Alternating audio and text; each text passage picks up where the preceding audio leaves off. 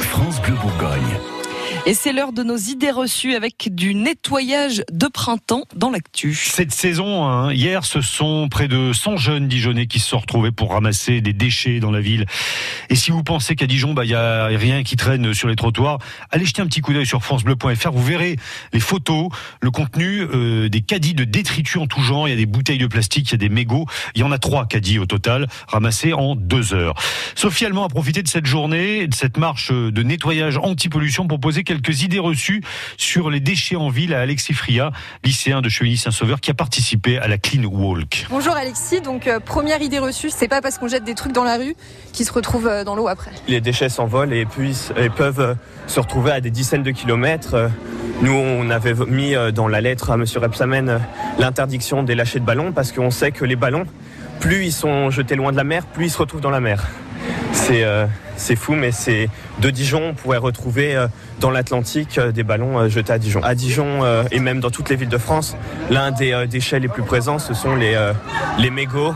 Et un mégot, faut savoir que ça pollue 100 litres d'eau même si l'eau va être traitée, il reste toujours des euh, polluants dangereux et nocifs pour la santé et pour l'environnement euh, dans l'eau qui peut se retrouver n'importe où dans la nature. Deuxième idée reçue, ça sert à rien de nettoyer en ville parce qu'en ville, euh, il n'y a pas d'animaux ou d'espèces à protéger pour qui ça représente des risques.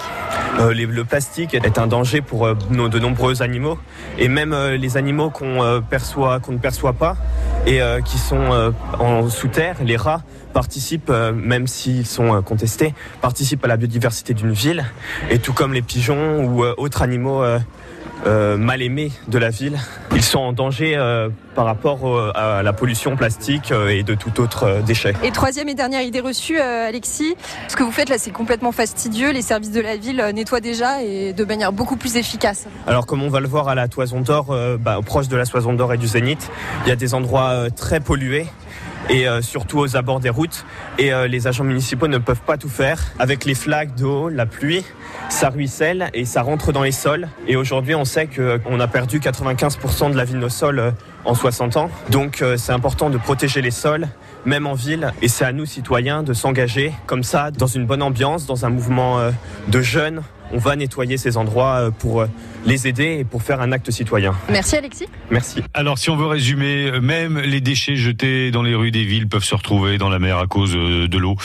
Et ils sont en plus très nocifs hein, pour l'environnement, vous l'avez entendu, en particulier les mégots de cigarettes. Les animaux, comme les pigeons, euh, comme les, rats, hein, vivent mal la pollution plastique. Et enfin, certains quartiers de Dijon, comme les abords des routes, sont très pollués.